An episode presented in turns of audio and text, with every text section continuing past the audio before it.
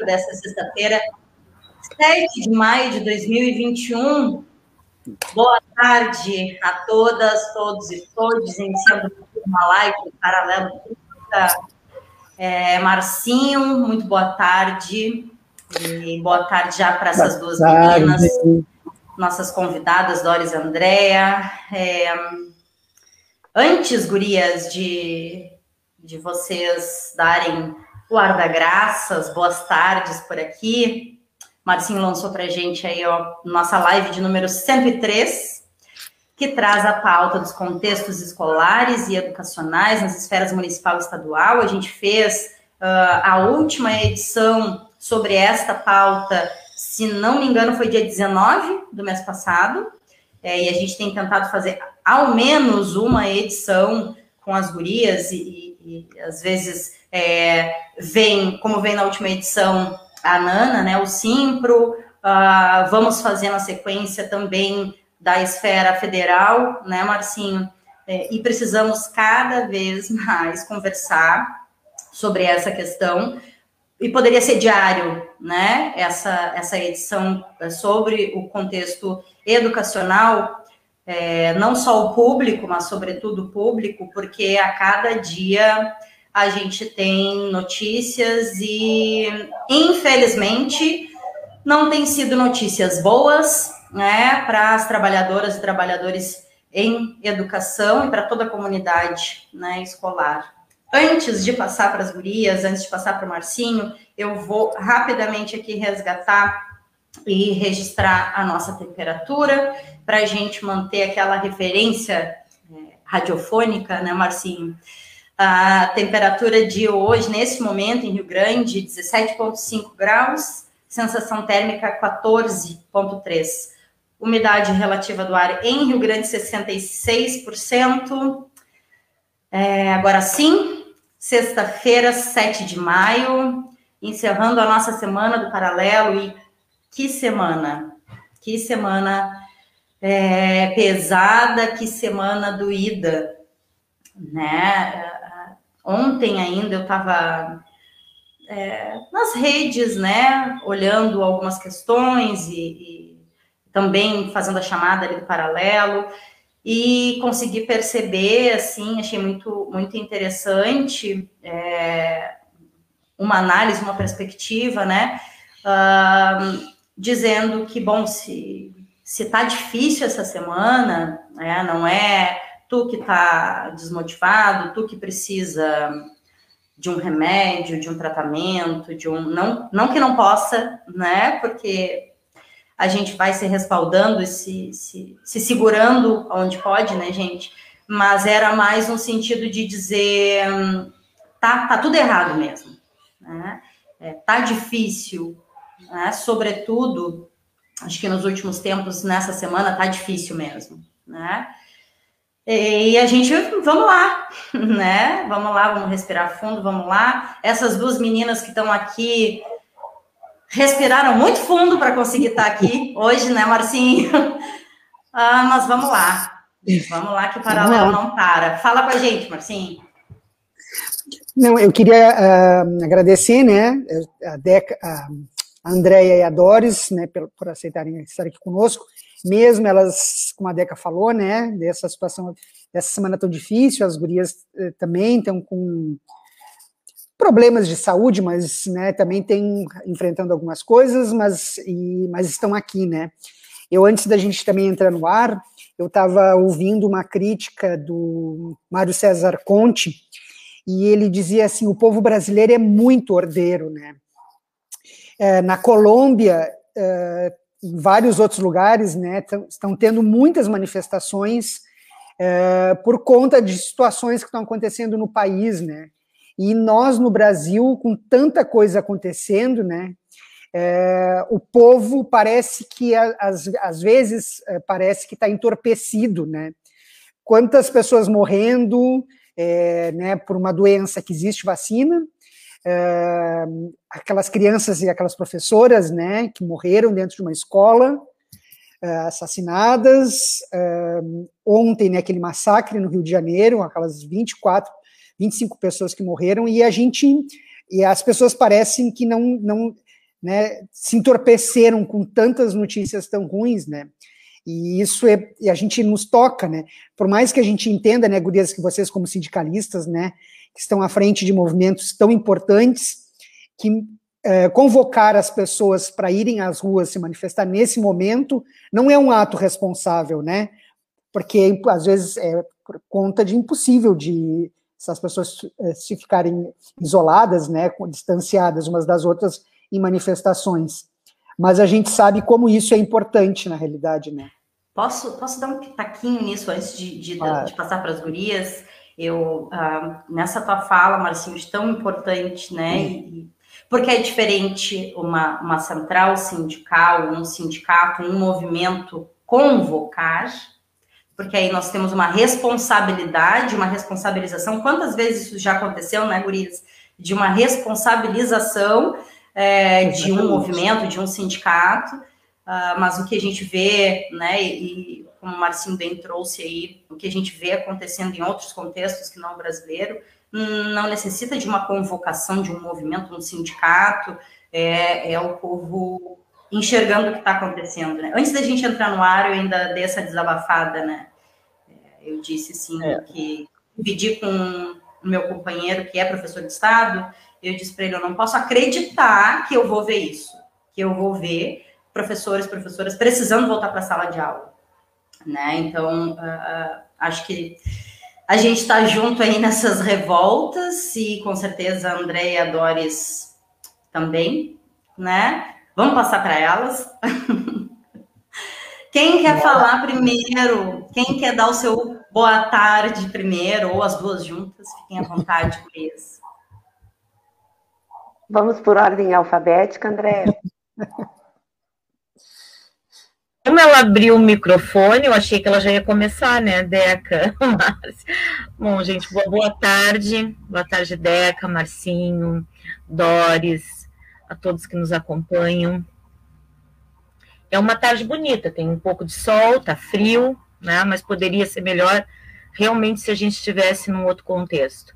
Foi uma semana muito difícil, muito dura para todos os brasileiros, todos e todas, eu acho, né? Mais de 400 mil mortes, pessoas queridas, não só porque são famosas, mas porque, enfim, perdemos talentos nesse um ano, mais de um ano de pandemia. Acho que a gente tem que uh, colocar isso, né? Botar isso na balança não tá fácil, não tá nada fácil. Cada vez fica mais difícil. Então é isso, vamos conversar um pouquinho nessa sexta-feira aí, né, para contextualizar como é que, fica a educação, as escolas estaduais nesse contexto, né? A Doris vai falar um pouquinho das municipais, mas diante de todo esse, essa, essa, esse momento difícil que a gente está vivendo, ainda mais, se torna ainda mais difícil porque a gente tem que estar tá lidando com essa pressão e, e, e esse retorno irresponsável né, para as aulas presenciais. Eu acho que é isso que a gente vai conversar, aprofundar um pouquinho mais a conversa aí. Doris, espera convite, vai lá. Ai, não, eu estava eu estava aqui tentando, eu estou pelo celular para variar, vocês sabem que eu sou um pouquinho atrapalhada, né? Daqui a pouco eu sumo da tela. Uma boa tarde a todas, todos e todes. Um prazer mais uma vez estar aqui no Paralelo. Vejo que o Paralelo é um alento, né? Eu, eu, eu fico melhor quando eu participo aqui do programa, quando eu assisto o programa, né? Dá um ânimo. Como a Andrea disse, depois dessa semana tão difícil, né? Aliás, tem sido tempos muito difíceis, né? uns dias mais, outros dias menos, né? Essa semana especificamente muito pesada, além de toda essa conjuntura nacional que nós estamos enfrentando, né? Nós temos também a conjuntura local, a questão do retorno às aulas, né? Toda essa discussão que a gente vem fazendo, né? Então, é participar do programa é, é um alento, assim, é um, para mim é um momento muito, muito, muito gostoso, assim, muito especial ouvir vocês, né, e conversar com vocês e com todos os ouvintes. E, e a gente segue, né, Deca? Eu fiquei pensando no que tu falou, né? Uh, nós temos a Colômbia aí, né? A Colômbia, o povo não aguentou mais o governo e foi para a rua e ninguém chamou, nenhuma central, nenhum sindicato, né? Chamou. Por que, que não se faz aqui, né? Por que, que não há? Eu acho que até seria pauta, né, de um outro programa. Por que, que não há esse levante também, né, do povo brasileiro? É, eu tenho, eu tenho a sensação de que as pessoas banalizaram um pouco, né? Aliás, banalizaram muito, né? banalizaram a morte, os mais de 400 mil mortos, né? Uh, assim como banalizaram outras questões, porque nós já tivemos também uh, tantas reformas que nos tiraram tantos direitos, né? Como a reforma da Previdência, como a reforma administrativa que vem aí, e as pessoas, a reforma trabalhista, né? Foi um desastre, e as pessoas vão começar a se dar conta, estão começando agora a se dar conta, né? com esse alto índice de desemprego. E a reforma da Previdência vai ser a mesma coisa. As pessoas vão começar a se dar conta quando forem se aposentar e não conseguirem mais se aposentar, né? Então, os assuntos importantes acabam se banalizando, né? Ah, agora a média móvel, eu estava observando, está caindo, ai que bom. Só estão morrendo duas mil pessoas por dia. Não estão morrendo mais três, quatro, né? Então, a mídia também tenta dar um ar de normalidade, até para que as coisas voltem realmente, né, ao normal, um ar de normalidade que não é normal, né, enquanto tantas pessoas estão morrendo e estão morrendo em situações que poderiam ser evitadas, porque nós já temos a vacina, como tu disseste. É, então são mortes que não que não se justificam mais, né? Então é nesse cenário assim que a gente vem vem conversar, né? E, e dialogar. E é bom, né? Porque quando a gente dialoga, a gente desabafa também um pouco das nossas, das nossas angústias, né? Com é isso, certeza, uma boa tarde. Né? Um bom Com programa para nós. Coisa, coisa boa. Coisa boa ouvir essa fala inicial de vocês, de resistência, né? Eu brincava com as gurias uh, antes da gente entrar no ar aqui, que, né, e com o Marcinho, né, que eu ia começar perguntando qual é o segredo, qual é a receita para seguirem fortes, lindas, maravilhosas, porque elas estão, cada dia que eu vejo, eu acho elas mais lindas, mais, admiro mais essas mulheres e, né, mas não vamos romantizar, fiz uma brincadeira, né, mas não vamos romantizar, porque eu, eu olho, né, Gurias, para vocês e, e, e olho para o contexto e fico realmente é, me questionando e questionando, assim, de, de onde sai tanta força. É, e não estou romantizando, tá? É, de verdade, assim, né? Porque junto com vocês, é, não é só ali a Doris, só a Andrea, por óbvio. Junto com vocês, tenho certeza que acho que não sei se 24 horas por dia, mas ao menos 20 horas por dia vocês devem receber é, ligação, mensagem, um, desabafos, cobranças, enfim, aí eu fico, né, sempre me perguntando muito, assim, né, uh, e haja estrutura também, né, estrutura, digo, é, não só das instituições que vocês representam, né? Vamos resgatar, a Andrea está aqui representando o CEPERS, é, trabalhadores em educação do Estado do Rio Grande do Sul. A Doris uh, é representante da CNTE aqui, mas também do Sinterg. Uh, e não só dessas instituições, né, mas a estrutura de vocês, da, da pessoa que está aí, né, porque são pessoas que estão aqui com a gente, né, representando várias outras, mas são pessoas. Um, gurias, não sei quem quer começar. Marcinho, posso? Já estou engatando uma primeira, vai lá. Não, fala, eu, eu, eu também quero fazer um, um, uma consideração é, que queria que elas comentassem. É, é, como é que vocês percebem, né, e o que, é, as discussões que, a gente, é, que vocês têm, é, se os próprios a gente vê falas dos secretários de educação do estado e até do município de Rio Grande, né, de, que as escolas ainda, muitas das escolas nem têm condição, por exemplo, umas, eu vi uma declaração até do secretário de Educação, o professor Bernadelli, onde ele diz que estamos vendo a função das, dos banheiros, né, de água, porque fiquei pensando, eu não sou professor, né, da rede, não sou professor na realidade, né, não estou dentro da rede, mas a gente só lendo essa declaração, a gente sabe que as condições das escolas do município são um pouco diferentes, melhores do que as do estado.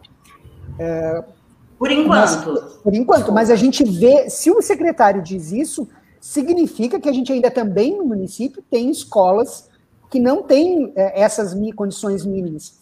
E no Estado, menos, obviamente, menos ainda. E a função de todas as outras coisas que fazem parte do protocolo sanitário, né? É, tem máscaras, a gente não tem máscaras, não tem distribuição de máscaras. Se o professor não comprar, ele vai usar a máscara, tem que ser trocada, né? De tanto quando a gente está na rua muito tempo, de duas em duas horas, três horas, tem que ser lavado. Como, é que vocês Mas, imaginam se, a próprio, se o próprio Estado ou município, na realidade, tem essa concepção e eles não estão preocupados, uhum. né? Eu sei que essa Posso? resposta, essa pergunta já tem resposta, né? A gente sabe qual é, mas queria que vocês comentassem, né? Tá, e eu posso junto já para passar para. Não sei se, se a Andréia quer começar, Doris, mas eu posso e, trazer uma questão. Assim, eu estou inserida no contexto do município, porque minha filha é aluna de escola do município, e por óbvio que ela não vai ir para dentro da sala de aula, para dentro da escola. É, e aí faço um apelo muito grande a todos os pais, mães responsáveis, enfim, que. E aí a gente sabe que é algo muito delicado, né? Porque tem muitos pais, mães sendo pressionados para voltar para uma atividade presencial de trabalho e precisariam ter um lugar para deixar os filhos, já está errado, né? Mas eu penso que nem no município, nem no estado e nem nas escolas particulares é, tem estrutura para dar conta é, do que a gente precisa dar conta. A gente precisa de distanciamento, além da máscara, do álcool gel, do banheiro adequado, a gente precisa de distanciamento. E eu não consigo enxergar maneira nem de adolescentes, tampouco de crianças, porque dentro de casa, com uma, muitas vezes, é, é, vamos sair para dar uma caminhada, vamos, bota a máscara, ajeita a máscara, pegou, uma, ah, caiu uma coisa no chão, peguei no chão, bota a mão, passa o olho. Gente, é, é, é uma situação surreal. Quem lida com criança ou adolescente sabe que não é assim que acontece, por mais estrutura que tenha uma escola, né? Então, é, junto com isso, queria só, é, junto com isso, dizer como mãe de uma pré-adolescente, que eu não consigo imaginar um protocolo, uma estrutura que dê conta de garantir né, a proteção de, de alunos e tampouco de trabalhadores em educação, né, Gurias? E aí o que eu ia aquela hora passar é, temos data para retorno, presencial às aulas, tanto no município quanto no estado. Né? E temos mais algumas questões que foram se desenrolando ao longo dessa última semana também, é, que eu gostaria que as gurias nos atualizassem, tanto no estado quanto no município, né, gurias? Porque acho que a política um, é muito alinhada agora, né, município e estado. Pode ser? Pode, por mim, tranquilo. Eu posso começar, se a Andrea me permite. permite, né, Permite. Estamos presencial, né? Deixando cinco minutos para me falar, não tem problema. Ah, eu deixo até mais, amiga. Nós não estamos presencial para ela me cutucar aqui por baixo, por baixo da mesa, né? Vou aproveitar. Bom, assim, ó, é, ontem é, nós tivemos uma reunião da, da diretoria né, da CNTE. Passamos a tarde inteira em reunião, eh, justamente discutindo conjuntura, né, e principalmente o retorno às aulas. O retorno às aulas no modelo presencial ou híbrido, ele é uma realidade em todo o país, né, em todo o país, uh, com exceções de alguns municípios que ainda optaram pelo ensino remoto, né? Então, só para deixar assim, isso não é é, não é uma realidade aqui só da cidade de Rio Grande, nem né, do estado do Rio Grande do Sul. Né. Diante dessa conjuntura né, que se apresenta, desse retorno mesmo presencial ou híbrido, só nos resta, só nos resta uma atitude, não é? Que é fazer a resistência frente a isso. E eu tenho dito, né, Dé, que eu participei essa semana do Atualidades, sindicais e eu coloquei aqui, eu repito, né? Uh, nenhum lugar, nenhuma escola, ela é segura, né? Ela é segura tanto para as crianças, como para os adolescentes, como para os trabalhadores em educação também. A estrutura de uma escola, ela é totalmente diferente de qualquer outro espaço que a gente frequenta. Né? Seja de uma loja, seja de um consultório médico, tu entra numa loja, tu fica 15 minutos dentro de uma loja, tu sai, tu entra num consultório, tu fica meia hora no máximo numa consulta e tu sai. Né? É totalmente diferente de um espaço escolar onde tu vai e tu fica quatro horas, os alunos no mínimo, sentados, tá? sem poder interagir fisicamente com os colegas, porque é isso que estão nos protocolos, né? sem poder uh, fazer trocas, né? ter trocas de afetos, né? Então é uma situação totalmente uh, atípica que a gente vive, né? E eu sempre digo que quem defende o retorno, por mais que médicos, doutores, especialistas defendam o retorno presencial nesse momento, é porque eles nunca não conhecem e não sabem a realidade de uma escola pública e também de uma escola particular. Eu vi na TV esses dias, semana passada, acho que foi, o retorno do, da educação infantil numa escola particular. As crianças estavam sentadas quatro crianças, né, nas mesas, juntinhas, separadas por um acrílico. Uh, não, aquilo ali não é, me desculpem, pode ser qualquer coisa, menos um ambiente escolar. Né? E nós temos aqui o agravante, né, da situação, da situação física das escolas. Né? Eu não vou dizer nem como é que estão se sentindo os trabalhadores em educação uh, nesse momento. Né? Aliás, eu posso dizer sim, eles estão se sentindo cansados, doentes, com medo, eu diria em pânico, desse eminente retorno ao híbrido aqui no município. Tá?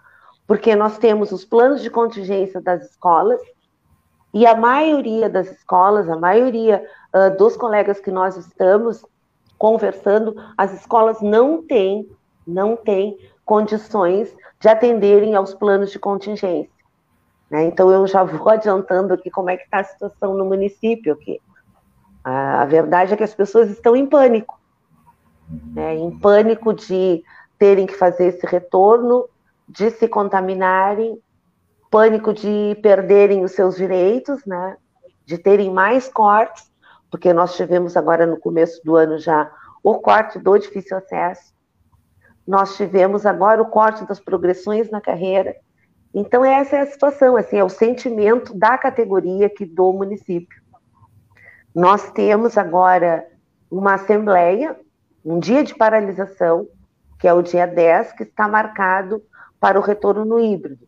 Nós temos uma, chamamos, convocamos um dia de paralisação e à tarde uma assembleia geral da categoria para a gente deliberar sobre os rumos, como é que a gente vai fazer essa resistência, né? Se nós vamos uh, entrar em greve, se nós não vamos entrar em greve, se nós vamos fazer mobilizações. Então, quem delibera, quem delibera isso é a, é a categoria, né, Deca e Marcinho. Então, nós vamos, nós vamos fazer, vai, ser, vai estar numa assembleia muito boa, uma assembleia virtual, né, porque nós temos a responsabilidade, nós não queremos que ninguém se exponha, se nós estamos defendendo continuar no trabalho remoto, por pior que ele seja, por mais cansativo que ele seja, por mais desgastante, porque é, né, tu não tem, uh, tu não tem um horário, né, para trabalhar. Na verdade, tu, tu trabalha uh, dia, noite, sábado e domingo. Uma colega ainda ontem estava me dizendo, Doris, eu estou atendendo os alunos sábado e domingo. Sim, não tem outra maneira, né, porque tu estás usando o teu aparelho, o teu celular, né, a escola está dentro da tua casa. Mas por mais desgastante né, que seja, por mais cansativo que seja, né, ainda, ainda, uh, eu acredito que as colegas estejam pensando isso, que ainda é melhor do que tu retornar presencial para dentro de uma escola, tá, com a eminência, né, com a quase certeza de que seremos contaminados, né, seremos contaminados. E se não desenvolvermos sintomas, alguém da nossa família pode ser. Então, nesse momento, uh, eu digo que tempos que a gente vive, né? A gente está lutando pelo direito à vida, né? Uhum. Para o direito a preservar a nossa vida, dos nossos familiares, a nossa saúde. A gente não tem discutido na categoria o reajuste do piso, a gente não tem discutido na categoria aumento salarial, a gente não tem discutido. Né? E eu acredito que no Estado também, né, Andréia? O que a gente está tentando desesperadamente é preservar a nossa vida. A nossa vida, né? Doris, eu estou trazendo aqui é, do, do Sinterg, né, que fala sobre uh, a, a, o que, que é exigido, o que, que precisa para reabrir é, as escolas. E está aí, né, algo, acho que muito didático, pedagógico, é, o que, que se exige para conseguir abrir né, escolas, abrir para ensino uh, presencial. Né? E está aí, é, vacina para... Fala, fala. É. Não, e sem falar assim, ó, que eh, nós conversávamos esses dias, eu e a Andrea, do ano passado para cá, com as novas cepas, né, cepas ou cepas, não sei se vocês leem, do vírus, uh, muitos planos e muito, muito daqueles protocolos sanitários que a gente discutiu ano passado, eles já não dão conta esse ano, né? Eles, eles já não, eles não dão conta mais de proteger. Assim como a questão da máscara, né, Deca? Eu, quando eu saio, eu caminho três, quatro quadras, eu fico ofegante, eu tenho que trocar minha máscara. Assim. Né, porque ela fica úmida. Então, tu imagina tu dentro de uma sala de aula falando o tempo inteiro. Quantas máscaras tu irá precisar para fazer a troca durante o dia, né? Isso é Sim, é só um. É só um detalhe, né? É só um. E aí, e aí eu vou trazer uma outra questão. Quando tu falou da máscara, é, lembrei uh, de algo que a gente chegou a comentar na edição passada, uh, que entrevista a uma rádio do estado, a secretária de Educação do estado do Rio Grande do Sul ainda disse que as máscaras N95 e PFF2, que são as indicadas por cientistas, tanto cientistas do Brasil quanto cientistas internacionais, né? Toda a comunidade científica diz que são as máscaras é, que garantem maior proteção, não fazem milagre, só garantem maior proteção. A secretária de Educação do Estado disse que não é recomendado para professores, né? E ela foi questionada do porquê e ela disse que não sabia dizer o porquê só não era recomendado para professores. Então, a gente está vivendo, como a Doris disse agora, né? Que tempos são esses? E a gente já disse isso, acho que diz em quase todas as edições, né? Que tempos são esses que a gente precisa repetir, reafirmar o óbvio e, nossa, é, é, acho que sempre repetimos e reafirmamos o óbvio, mas agora é, é tá, enfim, não, não, não vou dizer que é surreal, porque tá para muito além disso, né? É. Doris, deixa eu chamar a Andrea. Deixa eu chamar a Andrea antes que ela tipo é. por baixo da mesa, que não tem. Ah, e nós temos assim, ó, só para concluir, então. Vai, nós vai temos lá. Uma, só para concluir, tá, amiguinha Andréia, já deixa eu falar. Porque eu sei que a Andréia tem muita coisa para falar também. Uh, e nós enfrentamos ainda, agora nesse momento aqui no município, né, um secretário de educação que não dialoga, tá? uma pessoa que não tem, é, não tem o mínimo de conhecimento, não tem o mínimo de conhecimento da educação básica, que não dialoga, tá? que é estúpido e machista, porque hum. numa reunião que aconteceu agora com as direções essa semana, ele gritou com uma colega nossa, diretora, tá? bateu o pé e saiu da reunião. Então, nesse momento tão difícil, onde nós deveríamos ter, né, uh, uh, tipo, um, uma pessoa que nos orientasse, uma pessoa que, que dialogasse, que tranquilizasse, e eu digo, e, e, e é a Secretaria de Educação que tem que fazer isso, nós temos à frente da Secretaria de Educação uma pessoa, primeiro, que não tem o mínimo de conhecimento da rede hum. pública e da educação básica, e não tem o mínimo de educação também. Né? E segue o baile. E segue o baile, né? Então, é, é esse é mais um, um agravante que nós temos aqui. Tá, eu vou deixar Deixa... minha amiguinha Andréia falar. Isso. É, eu ia fazer uma pergunta, mas eu vou passar para a Andréia. Ah, porque sim, acho que eu, eu acabei levantando várias questões aí com a Doris, e a Doris também acabou levantando várias questões que, obviamente, tem tudo a ver com, com o contexto do Estado, né? Não é mera coincidência, tá, gente? É, acho que as políticas estão se aproximando, se afinando muito. Ah, enfim, Andréia, é, qual é a situação do Estado? Eu começo, acho que justamente por essa fala tua, Deca, que, desse alinhamento, né? Nessa, dessa unidade na, na, na tomada de decisões, né? Nós tivemos diante eh, do, da insistência do governo estadual, né, no retorno presencial, que foi, acho que é importante a gente retomar isso, né? A, a pressão, a gente vem numa guerra jurídica, nós tínhamos uma liminar do CEPERS, da Associação de Mães e Pais pela Democracia e do Simpro, né? E vem desde o ano passado, né, Andréia? Que não é de agora só, né? Essa uma guerra, uma guerra jurídica que já vem, né? Uma luta, mas no momento que nós tivemos o, a, a deflagração da bandeira preta no estado, ali no início de março, né? O, o, retorno presencial às aulas no modelo híbrido, ele estava previsto para 8 de março, se a gente retomar, né? Rio Grande do Sul assumiu a bandeira preta.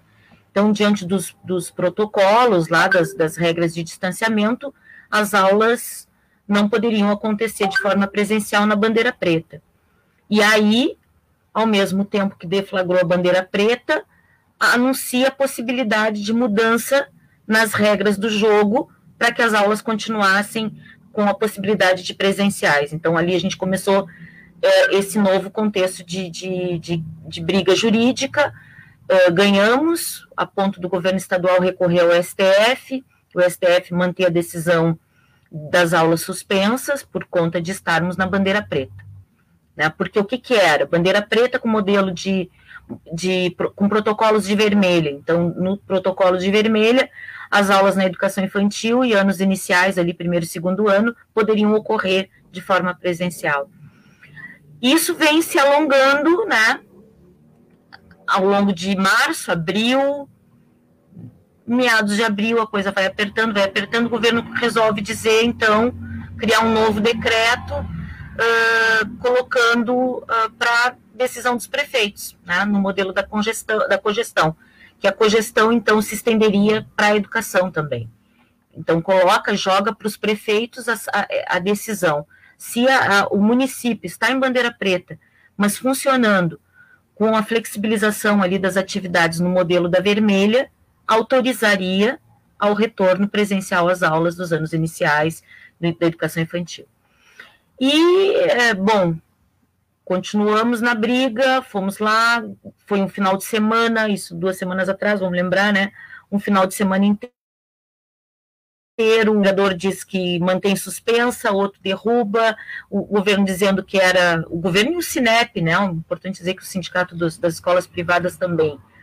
E passamos todo final de semana nessa, nessa loucura, uh, uh, dizendo que as aulas começariam já naquela segunda-feira, que foi na semana passada, né? Diante disso, o governo ganhamos uma liminar, né? Porque foi por uma audiência na segunda-feira, uh, ganhamos, ganhamos ainda a manutenção das aulas suspensas. Aí o que, que o governo faz né, para terminar esse imbróglio? Muda tudo, não não está mais, né? Muda tudo, muda todas as regras e o Estado avermelhou da noite para o dia, estava em bandeira preta, ficou tudo vermelho, não é? Para funcionar as aulas presenciais. Então, uma pressão muito grande que a gente vem falando já, isso desde o ano passado, né? É o capital, é, é o mercado querendo ditar as regras, as ordens, e tem que funcionar, e tem que funcionar. Uh, o que, que nós estamos, né, gente? Assim, como é que está a realidade no Estado? Uh, dentro do calendário que foi colocado para retorno presenciais, para o retorno presencial, começou na segunda-feira agora. Né? As, as, nós não temos educação infantil do, da, do zero né, aos cinco anos ali. Nós temos ainda algumas turmas de pré-escola. Aqui na nossa cidade nós temos a pré-escola, que é o nível antiga pré-escola, agora é o nível 1, 2, né, antes do primeiro ano, que é no Juvenal. A única escola que temos no, na, no município é o Juvenal Miller com essa modalidade, com este nível de ensino, porque nós temos ali o magistério, né? Então, por conta de Conseguimos manter no juvenal, na verdade, porque isso foi, foi saindo do Estado aos poucos, né? O governo foi retirando essas turmas do Estado. Mas uh, segunda-feira era a previsão para o retorno já nessas, nessas turmas, de primeiro e segundo ano. Na quarta, já agora, passada, terceiro, quarto, quinto ano, ensino médio. Né? Então, isso já está posto no Estado. Né? Nós tivemos uma, uma assembleia, depois eu quero falar sobre isso, mas como é que está a, a realidade? A gente não tem ainda todo o levantamento tá? Da, das escolas, mas eu posso dizer para vocês que na grande maioria das nossas escolas, este retorno ele não ocorreu, como pelo menos como previa o governo, né? Hoje ainda conversei com uma diretora que me confirmou, olha, Andréia, posso te dizer agora com mais tranquilidade, assim, fechamos todas as reuniões com os pais e a nossa escola fica, segue 100% no remoto, por decisão dos pais.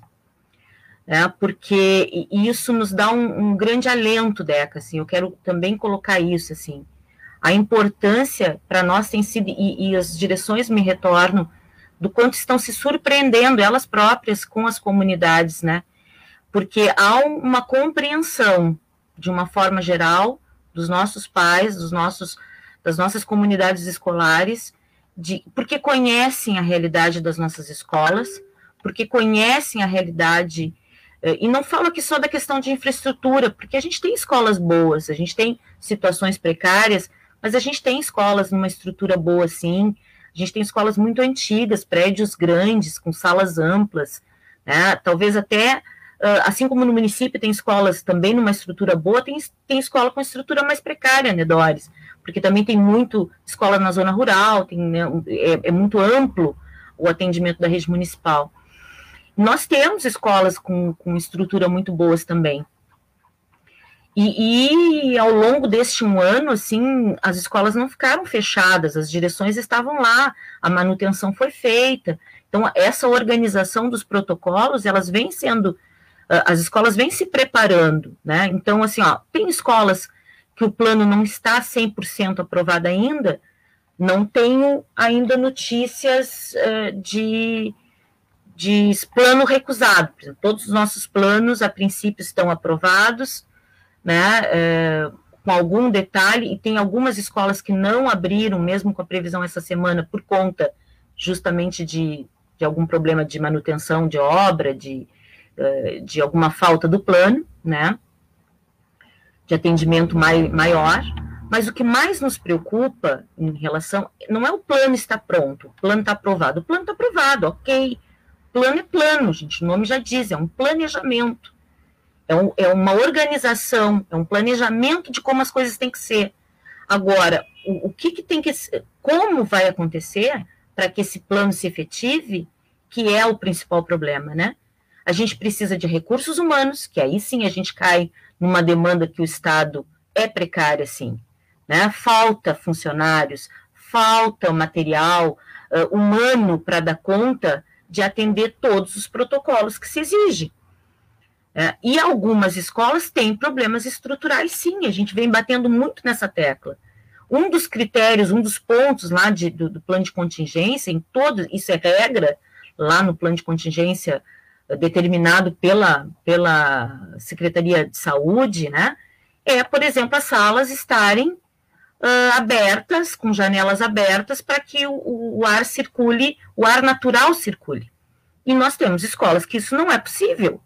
E eu tenho ouvido relatos de, de, diretores dizendo que a CREA orienta que abra mesmo assim. Não, isso aí não é problema.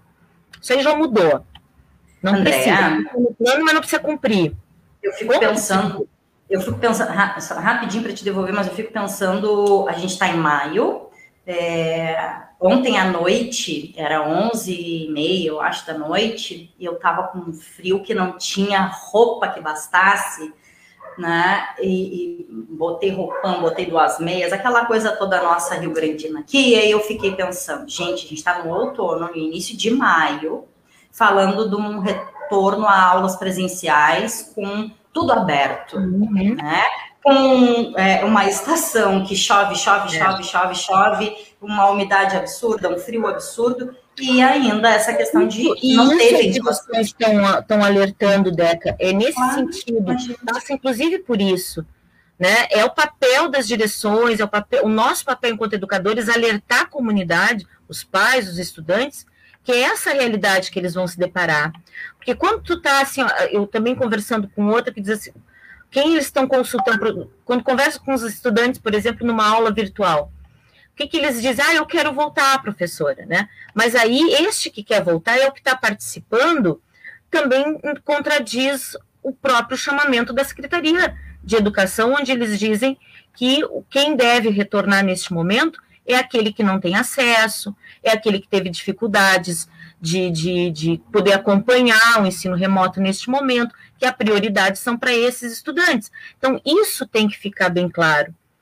Se a escola estiver aberta, é para priorizar estes que não têm acesso, né? Então, não é para quem está acompanhando remoto ir para a escola, porque esse, ele está dizendo que quer voltar, porque assim como nós, está sentindo falta daquela nossa escola, do afeto, do estar tá junto, do, do reencontro, né? E não vai ser essa escola que ele vai encontrar.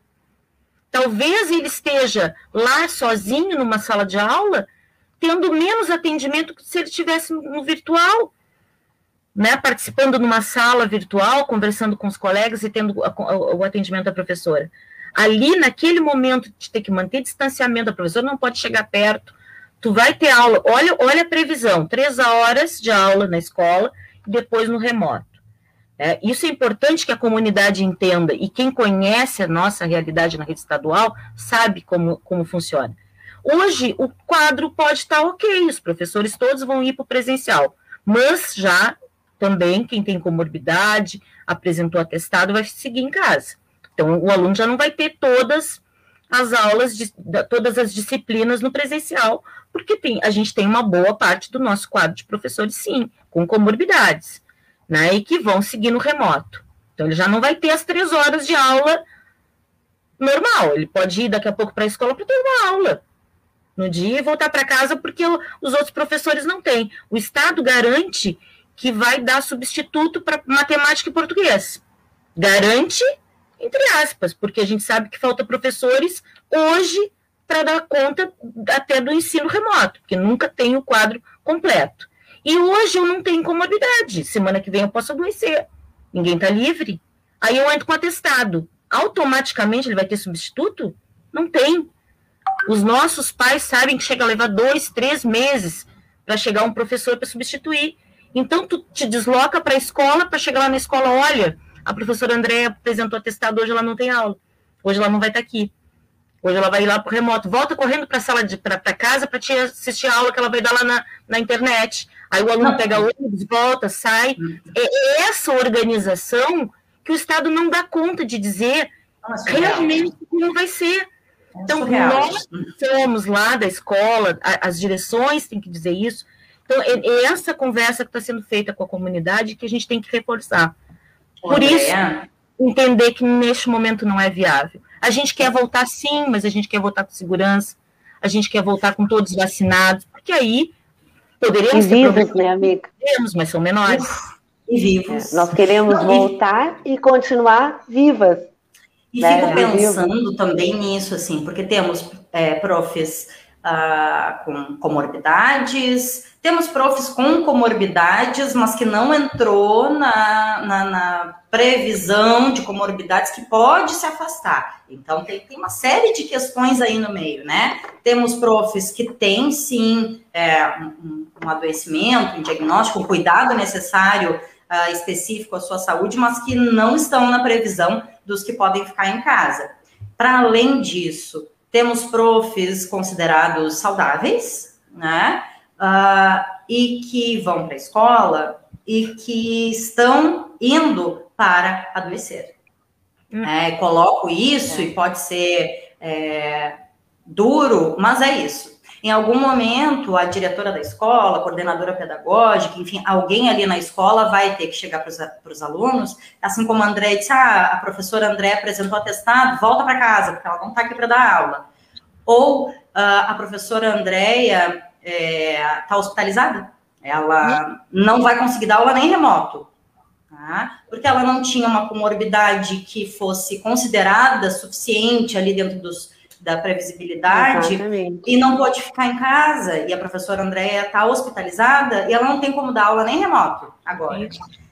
E como, como tu comunica isso para uma criança ou para um adolescente? Porque eu fico pensando muito nisso, assim, né? O, o quão violento é um contexto uh, escolar, educacional, presencial, com essa frieza toda de protocolos, que não é o, o, que as crianças e adolescentes querem retornar, né? Eles querem retornar porque querem um abraço, porque querem trocar aquele segredo com a amiga, porque querem um carinho da prof, do prof, é, e não é isso que eles vão ver, primeiro, né? E depois toda essa questão de um adoecimento, seja dos coleguinhas, dos amigos, seja das profs e dos profs, então, assim, eu enxergo, né, gurias, imagino que vocês também, é, isso de uma perversidade que eu não sei se tem precedentes, assim, né, na, na, na educação.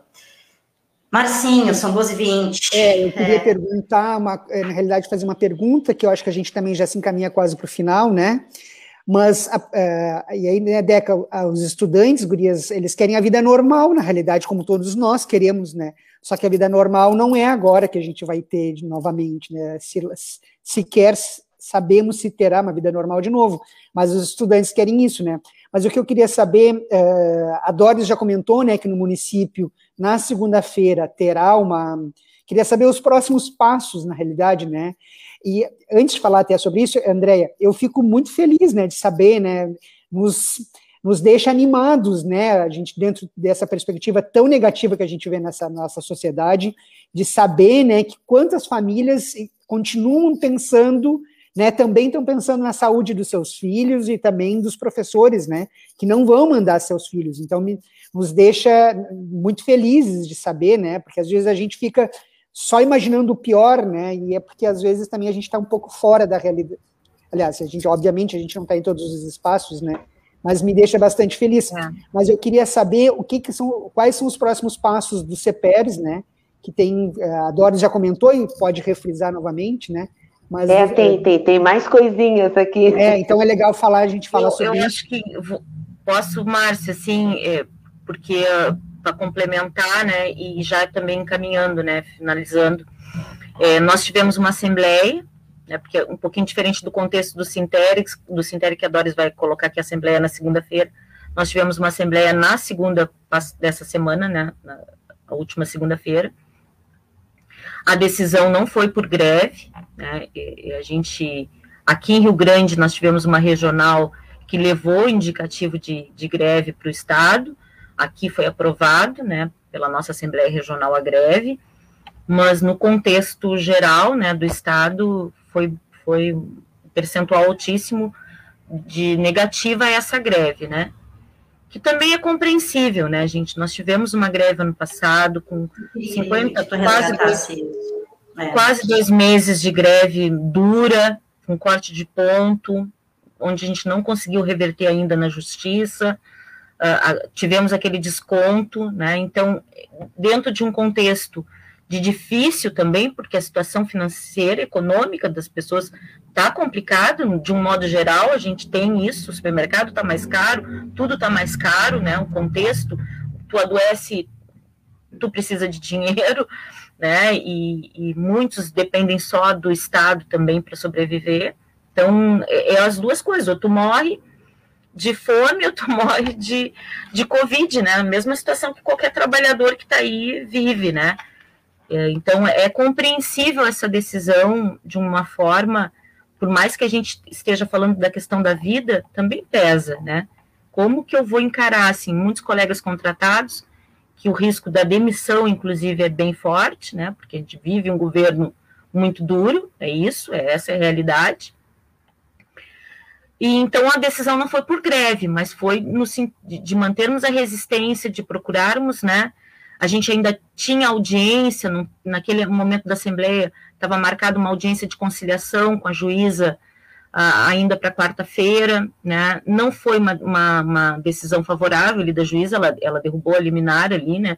Manteve as aulas presenciais, mas a gente segue na disputa jurídica, viu? Isso não se esgotou, a gente segue na disputa jurídica. O que, que a gente tem encaminhado, então, para a categoria, né? Uh, respaldo, hoje, o que, que é legal? Hoje, a justiça manda a gente trabalhar. O nosso patrão diz que a gente tem que trabalhar. Né? A justiça reconhece isso. Ministério Público, Promotoria Regional de Educação, Promotoria de Educação, na verdade, porque toda promotoria de todo estado diz que a gente tem que trabalhar. Essa é a realidade que está posta. Nós somos funcionários. Então, o que, que nós, enquanto sindicato, estamos trabalhando com a categoria? Vamos fazer valer, então, os nossos direitos pelos planos, né, os EPIs. Uh, bom, a gente tem que trabalhar, a gente tem que trabalhar, mas a gente, então, tem que ter as condições né? A gente tem que ter a garantia das condições de segurança. Chegou na escola, não, primeiro assim, ó, tem comorbidade, tem apresenta atestado, vamos, vamos garantir o nosso direito uh, à saúde e à vida, né? Então, o colega tem condições de, de seguir no remoto, tá, tem problema, apresenta o seu atestado e vamos seguir assim. Não tem, como disse a Deca, bom, não tem nada ali que está linkado, vamos trabalhar, temos que trabalhar. Vou chegar na escola, eu quero ver se está tudo de acordo, se, tem que, se não tem, tem que denunciar. A gente está uh, encaminhando, inclusive, alguns termos para os colegas preencherem, colocarem, apresentarem para a escola, encaminharem para a CRE, encaminhar para o sindicato. Estou continuando trabalhando no remoto, porque cheguei na escola e constatei que o plano não está sendo cumprido. Tá? Então, é isso que, no momento, a gente está conseguindo encaminhar, para que a gente possa respaldar este colega a continuar trabalhando no remoto sem ter um desconto, sem ter um, uma, uma, uma penalidade, né? Vamos dizer assim, por não comparecer no, no presencial.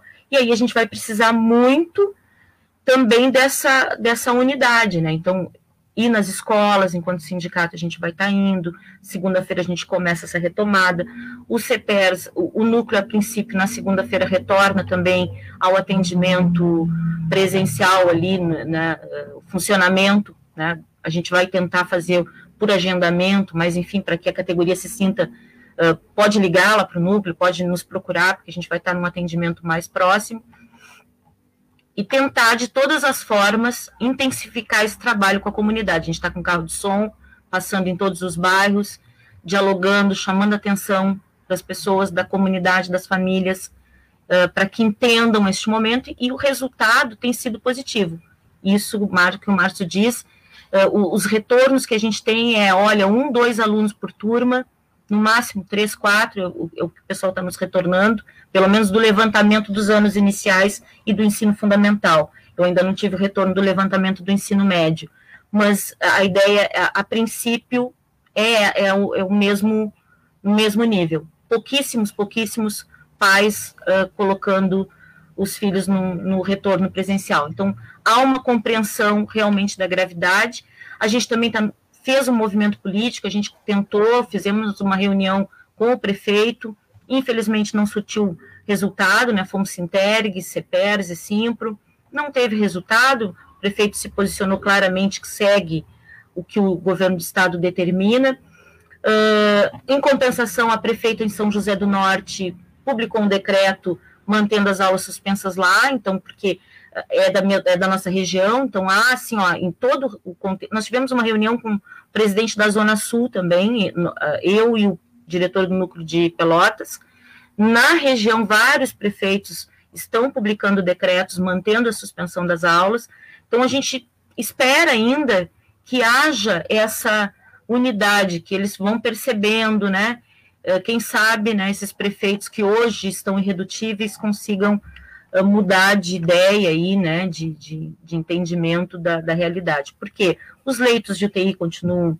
100% Sim. ocupados, a realidade não mudou, gente, não, não, a gente sabe que a realidade não mudou, então não justifica essa defesa de um retorno presencial às aulas, que a gente também sabe, e eles sabem, que vai gerar circulação, mais circulação de pessoas, que isso daqui a um mês, dois, quem sabe a gente não vai estar lá numa terceira, quarta onda de novo. Então, é, é essa, toda essa problemática que a gente levanta. Procuramos as câmaras de vereadores, a gente já teve moção uh, aqui em Rio Grande, em São José, em Santa Vitória do Palmar, moção aprovada pelos vereadores de repúdio a essa, esse retorno presencial e de apelo ao prefeito, aqui também foi aprovada, uma moção de apelo ao prefeito para que reveja e publique decreto suspendendo as aulas, porque ele pode fazer isso. Olha, esperamos que. Enfim, é, vai um apelo, hum, né, que, que o prefeito em algum momento coloque a mão na consciência, consiga ouvir ao menos, né, um, o apelo político, né, de todas essas pessoas que estão envolvidas aí nessa, nessa manifestação. Uh, e também chamamos aí a comunidade é, para prestar atenção, né? Temos eleições para o governo do estado ano que vem, é, temos eleições para o município que acabaram de acontecer e, e né? Daqui a três anos e pouco temos eleição para o município novamente, é sempre aquele apelo, né? É, para que as pessoas percebam a diferença de de gestão, é, uh, onde está o compromisso de cada projeto e programa político. Tá? Nós tivemos aqui em Rio Grande, uh, até dezembro do ano passado, uma garantia uh, do ex-prefeito de que as escolas seguiriam fechadas, Sim. independente de serem municipais ou estaduais. E, um, bem, temos uma diferença, sim, tá? De projeto político e de compromisso, né? Doris, eu vou entregar para ti e. Tá. Vá lá, vá lá. Não vou nem é, fazer é, provocações. Eu... É, nem precisa provocar, né, Dequinha? É, eu que nós estávamos conversando, né, Deca, que eu falei essa semana no programa, né? É, o que faz um voto, né? Qual é a responsabilidade da gente? Um, um simples que para muitas pessoas é um simples gesto, né? Ir votar. Olha a importância que a gente tem, né? De saber quais os projetos que estão em disputa, né? Mas, enfim, uh, diante né, desse retorno né, eminente aí do, do município no dia 10, uh, nós temos algum, já, tem, já estão sendo feitos alguns movimentos, né?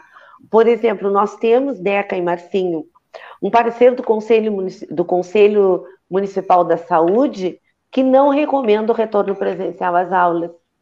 Nós temos agora um documento, também uma posição do Conselho Municipal de Educação, também que diz. Ai, desculpa, gente, é que eu estou aqui pelo celular e fica entrando as mensagens. Uh, o Conselho Municipal de Educação já se, já se posicionou também contrário a esse retorno.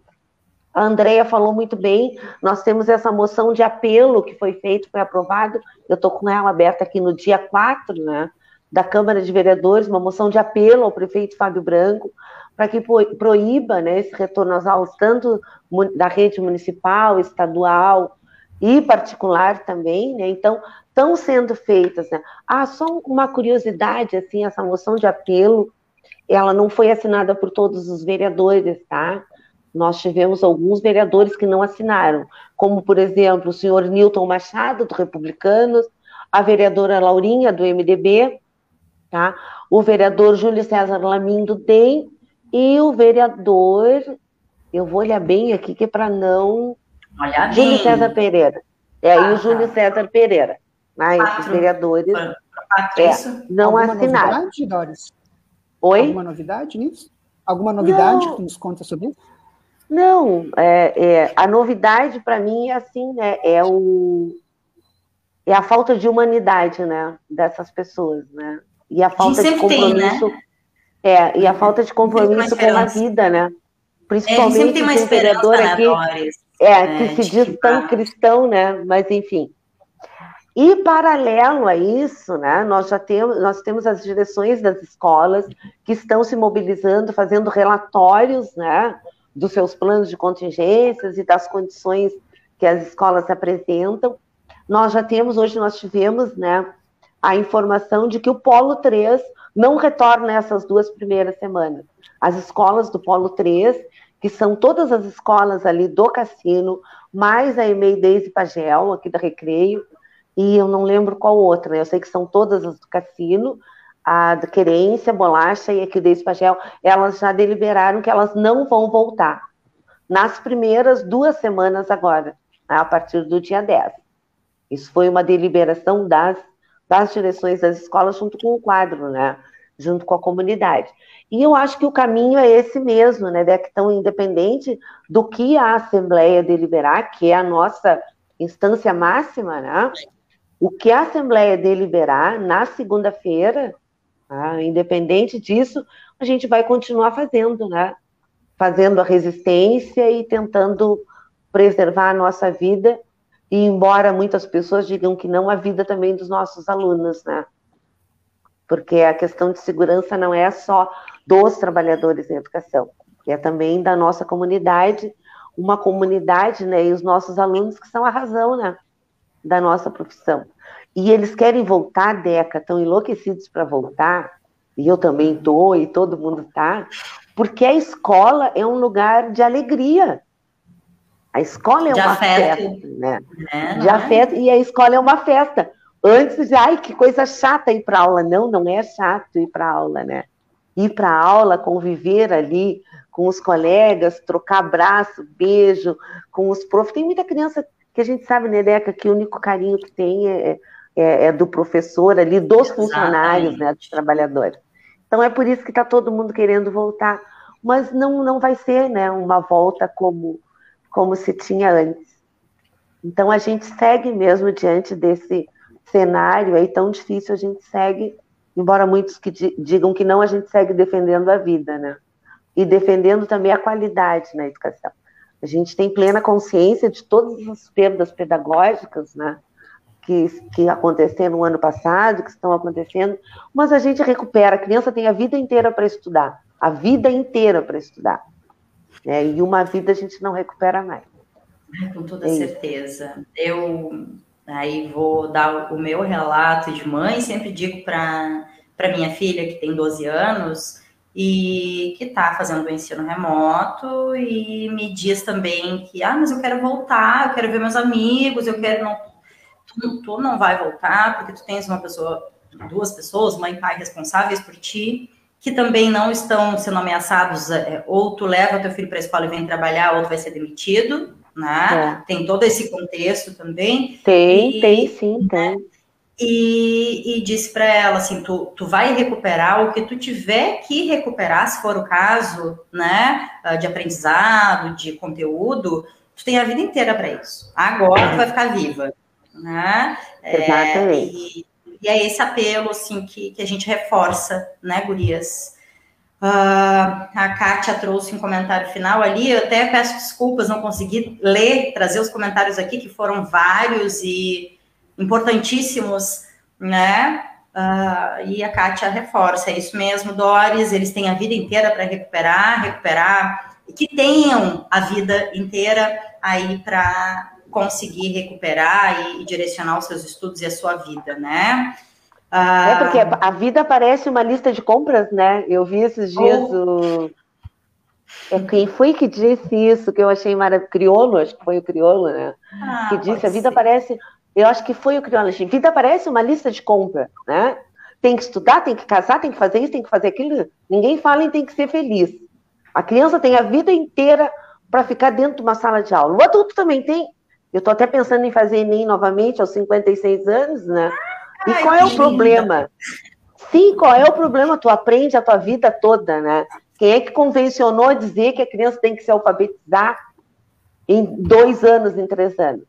Então a uhum. gente pensa na vida e eu também faço esse apelo aos pais e a gente entende todo esse contexto de necessidade, de ter onde deixar os filhos, embora a gente saiba que escola não é creche, mas para a classe trabalhadora precisa de um espaço sim, né? Mas nesse momento é preservar as vidas. Isso mesmo. Verdade.